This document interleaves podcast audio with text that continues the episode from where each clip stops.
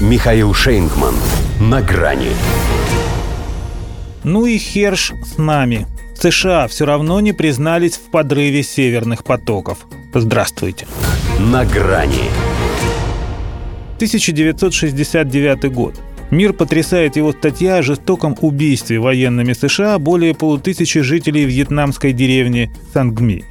Он получил Пулитцеровскую премию, когда ее еще присуждали за реально громкие и опасные разоблачения, а не за политическую джинсу, заказные фейки и сплетни ради сплетен. Именно за них Дональд Трамп сейчас требует лишить высшей журналистской почести «Нью-Йорк Таймс» и «Вашингтон-Пост». А Сеймуру Хершу, хоть и слывет в их истеблишменте городским сумасшедшим, ни разу не вчинили иск за клевету.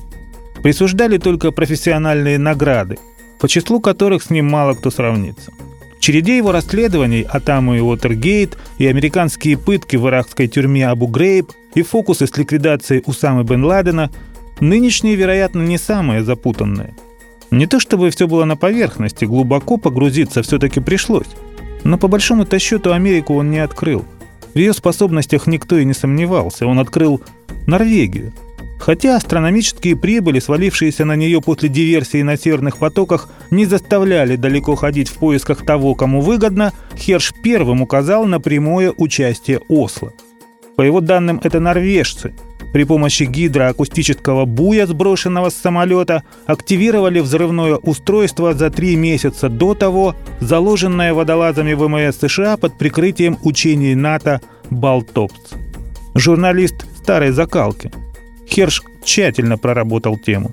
Почти 20 страниц экскурса в историю, фактов, конфиденциальных признаний. И над всем этим сказанная им когда-то фраза – Иногда я меняю события, даты и места, чтобы защитить людей. Но я не могу подтасовывать то, о чем пишу. Здесь ему даже менять ничего не пришлось. Своих осведомителей он традиционно не раскрывает. Но двоих слышали все. Незадолго до теракта Джо Байден проболтался, что остановит «Северный поток». К тому времени, как выясняется, для трубы уже запустили обратный отсчет. А неделю назад зам госсекретаря Виктория Нуланд порыве безнаказанности призналась, что взрыв в Балтийском море вызвал в администрации чуть ли не те же эмоции, что не смогла сдержать Хиллари Клинтон, наслаждаясь чудовищной расправой над Муамаром Каддафи. Расследование авторитетного ветерана американской журналистики настроение им, наверное, немного подпортил. Но не настолько, чтобы прям «все пропало, шеф, все пропало». В очередной раз уйдут в отказ и все дела – ну, может быть, с немцами придется объясниться.